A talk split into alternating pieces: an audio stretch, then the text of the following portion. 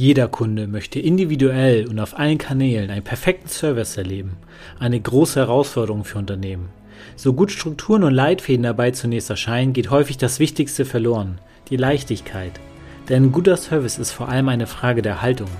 Seien Sie dabei, wenn spannende Gäste ihre inspirierenden Serviceerkenntnisse teilen und wir gemeinsam klären, wie sich Kundenservice rechnen und leicht sein kann. Mein Name ist Dennis Sievers, herzlich willkommen bei Bock auf Kunden.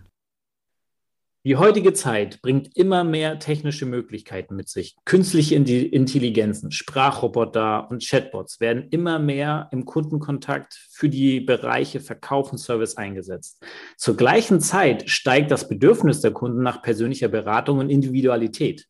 Als Principal Advisor Insurance Innovation bei SOS verändert er die Kundenbindung und Kundenzufriedenheit durch künstliche Intelligenzen in der Versicherungswirtschaft ins Positive. Wenn er nicht gerade Versicherungsunternehmen dabei hilft, datengetriebene Prozesse und Lösungen zu implementieren, dann spricht er über dieses Thema auf verschiedenen Foren und Veranstaltungen. Wie es gelingt, durch KI die Verbindung zu Kunden und die Zufriedenheit herzustellen und nach oben zu katapultieren, und was sich am Ende des Tages auch auf den Umsatz auswirkt, darüber spreche ich mit Felix Kugelmann. Herzlich willkommen, Felix. Hi Dennis, freut mich heute äh, bei dir zu Gast zu sein und ich habe Bock auf ein Interview mit dir. Das freut mich. Ich habe auch Bock auf ein Interview mit dir. Deswegen habe ich dich auch eingeladen, weil ich deinen dein Werdegang und äh, deine Denkweise so cool finde, die wir in unserem allerersten Gespräch, als wir uns ähm, unterhalten haben, nachdem wir bei LinkedIn uns vernetzt hatten. Und ähm, ich freue mich wirklich, dass du da bist und habe zum direkten Einstieg eine ganz direkte Frage an dich. Was ist deine Mission? Warum tust du das, was du tust? Ist spannend. Ich bin äh, fasziniert von der Versicherungsbranche. Ich bin die letzten 20 Jahre im Versicherungsbereich äh, tätig. Ich habe mal eine Ausbildung angefangen, habe immer mit Kunden und kundennahen Prozessen äh, zu tun gehabt und habe relativ schnell gemerkt, digital datengetriebene Prozesse werden dabei helfen, so die Interaktion zwischen Kundenbetreuer und Kunde deutlich effizienter zu machen. Ähm, das treibt mich. Was äh, will ich da machen? Ich will einfach dabei, zu, dabei unterstützen, Dinge digitaler zu machen, aber nicht den, den Menschen in dem Prozess abzuschaffen, weil das ist überhaupt nicht meine Intention, sondern es so angenehm wie möglich für die Menschen zu machen, die beim Versicherer arbeiten, mit Kunden zu interagieren und den Service besser zu machen. Durch das, dass sie besser unterstützt werden und sich auf die Dinge konzentrieren können, die sie wirklich gut können, nämlich Gespräche führen. Das, das finde ich klasse. Also die Mitarbeiter in dem Unternehmen zu befähigen, noch cooleren Service zu liefern, egal auf welcher Ebene die dann gerade unterwegs sind. Ich kann mir aber auch gut vorstellen, dass du in deinem Geschäftsfeld oft auf Menschen triffst, die sich mit künstlicher Intelligenz und diesen anderen Themen mit den datengetriebenen Prozessen noch nicht so stark auseinandergesetzt haben und deswegen vielleicht auch die Möglichkeiten der Kundenbindung nicht sofort erkennen. Bei dem einen oder anderen spielen auch verschiedene Arten von Ängste eine Rolle, denke ich. Und Angst das ist etwas, ähm, wie soll ich sagen, Angst, dass etwas schief geht oder dass die Ergebnisse schlechter werden, als sie vorher waren. Meine Frage an dich, wie können diese Blockaden aus dem Weg geräumt werden? Ja, das ist eine spannende Frage, Dennis. Also ich merke das auch immer wieder. Du hast auf der einen Seite natürlich die Angst der Mitarbeiter, oh, da werden jetzt äh, datengetriebene Prozesse, künstliche Intelligenz, äh, Algorithmen eingeführt und ich verliere langfristig meinen Job.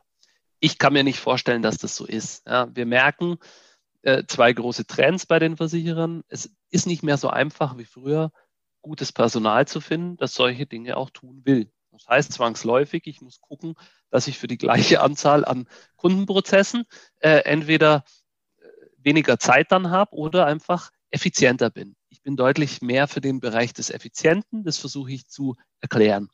Und dann ist es halt so, dass ich ganz oft auch erkläre, künstliche Intelligenz ist, glaube ich, ein Buzzword, das äh, gerade ziemlich stark äh, verwendet wird. Ich verwende mhm. deswegen auch viel lieber Advanced Analytics oder Datengetriebenheit, dass ich einfach sage, wir alle sind solchen Prozessen heute ja ausgesetzt und das auch gerne. Wenn wir bei Amazon was bestellen, freut es uns, wenn wir nicht lange suchen müssen und das Produkt, das wir eigentlich am tollsten finden, quasi schon in unserem Einkaufskorb liegt.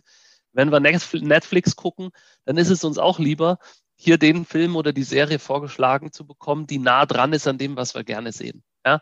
Und genau so, glaube ich, muss man das auch sehen, wenn wir über Vertrieb oder Kundenservice sprechen. Wir wollen, dass die Mitarbeiter der Versicherer besseren Kundenservice leisten können, weil sie die Kunden besser verstehen, mehr Umsatz machen können, weil sie treffgenauer mit den äh, potenziellen Kunden oder den Bestandskunden darüber sprechen, was ist eigentlich das nächste Thema, das ich ansprechen soll und idealerweise vielleicht auch verstehen, wer ist ein Kunde, den ich sehr gerne halten würde und was wäre das die intelligenteste Entscheidung, dass derjenige oder diejenige auch bei mir bleibt. So versuche ich es zu erklären und an diese Themen ranzugehen.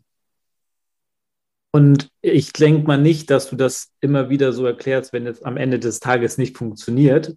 Ähm, dementsprechend sind das wahrscheinlich Themen, die dann am Ende auch funktionieren, wo die Ansprechpartner denn auch schnell erkennen, ähm, was deine Mission dahinter ist und dass sie auch wirklich einen Vorteil davon haben und äh, dadurch auch ähm, besser, also ich sage mal, eine bessere Arbeitsstimmung gleichzeitig für die Mitarbeiter kreieren können, weil die viel einfache Arbeitswege haben, weil ihnen die Technik ganz viel mitgibt und auf der anderen Seite sie die Kundengespräche oder Kundeninteraktionen, auch wenn es E-Mail oder per Telefon ist, ja viel positiver gestalten können durch diese Daten, die ja, in, ich sag mal, ähm, gesammelt werden und ähm, bereitgestellt werden. Und das finde ich für, für verschiedene Branchen spannend, aber vor allem auch in, in, in deiner. Und ich möchte gerne so auf einen kurzen persönlichen ähm, Einblick auf dich geben und möchte ähm, deswegen bitten, ähm, mir die Frage zu beantworten, damit auch die Zuhörer dich so ein bisschen besser greifen können vielleicht. Was würdest du aus heutiger Sicht deinem 80-jährigen Ich als wichtigsten Tipp mitgeben, ähm, für die Zukunft? Wow, spannende Frage. Als ich damals 18 war, habe ich gerade nach meiner Ausbildung auf dem zweiten Bildungsweg Abitur gemacht und mein Studium nachgeholt. Ich glaube, ich würde das heute auch nochmal als Tipp mitgeben. Ich würde vielleicht heute nochmal ein Stück mehr mich auf Technologie und äh, Technik fokussieren, statt auf äh, ich sage jetzt mal, damals waren Finanzen eher noch so das, was ich, äh, was ich dann auch gemacht habe, äh, um mhm. einfach zu sagen, das zu verstehen, so diese Schnittstelle, auf der einen Seite Kunden zu verstehen, Kundenservice gut zu machen, den ich damals ja in meiner Ausbildung gelernt habe, und dann auch zu antizipieren, was ist denn technisch möglich, wo kann man denn Dinge einfacher, effizienter machen, wo kann ich mit mhm. äh, digitalen Prozessen unterstützen und wo haben die vielleicht auch ihre Grenze. Ähm, da würde ich, glaube ich, noch stärker einen Fokus drauf setzen. Ich bin nämlich der Meinung, so komplett alles zu digitalisieren, nur um der Digitalisierung willen, ist auch die falsche Antwort. Menschen mhm. kaufen mhm. immer noch viel von Menschen. Das merken wir auch gerade im Versicherungsbereich. Also genau hier zu gucken, wann ist denn der richtige Zeitpunkt, wann ich von einer digitalen Antragsstrecke überleite zu sprich doch mal mit jemandem und das möglichst gut ausbalanciere, weil nichts anderes ist Analytics, ausbalancieren. Ja, das ist, glaube ich, der, der Königsweg. Der ist nicht so einfach zu bestreiten, aber da wäre mein Fokus heute drauf, das zu verstehen, da immer versuchen, noch tiefer reinzugehen. Was ich da, was ich da mitnehme, ist wirklich, ähm, dass dir dieser Mensch-zu-Mensch-Kontakt auch wichtig ist ähm, und dass du das den Unternehmen mitgibst, aber da wirklich der Mensch-zu-Mensch-Kontakt fokussiert ist auf die ganz wichtigen Themen und alles andere kann über Technik gelöst werden, weil viele Menschen wollen ja auch schnellere Prozesse haben, schneller eine Frage beantwortet haben. Das geht über Self-Services, Chatbots, das geht alles. Wenn es um die einfachen Dinge geht, um die schwierigen Themen, da brauchen wir immer noch diese menschliche Bindung, weil da muss man Vertrauen schaffen. Und das ist total wichtig. Da stimme ich dir vollkommen zu. Und ähm, um dieses Interview abzuschließen, da habe ich eine Frage an dich. Was muss ein Unternehmen tun, um dich langfristig als Kunden zu binden, damit du für dich merkst, boah, die haben Bock auf mich?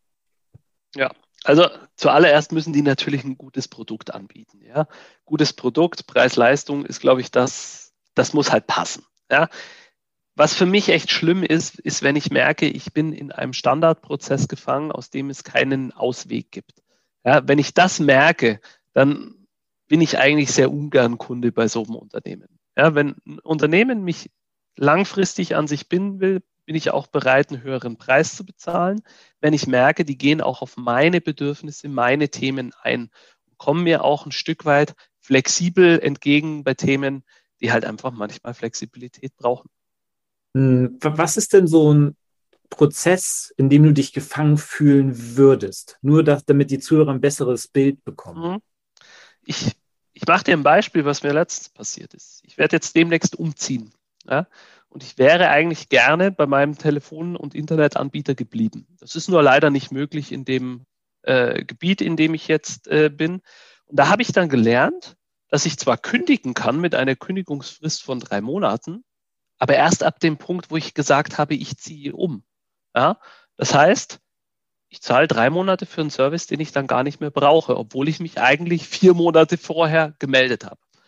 Mhm. Was dieses Unternehmen aber vergessen hat, ist, ich habe noch zwei weitere Anschlüsse bei denen.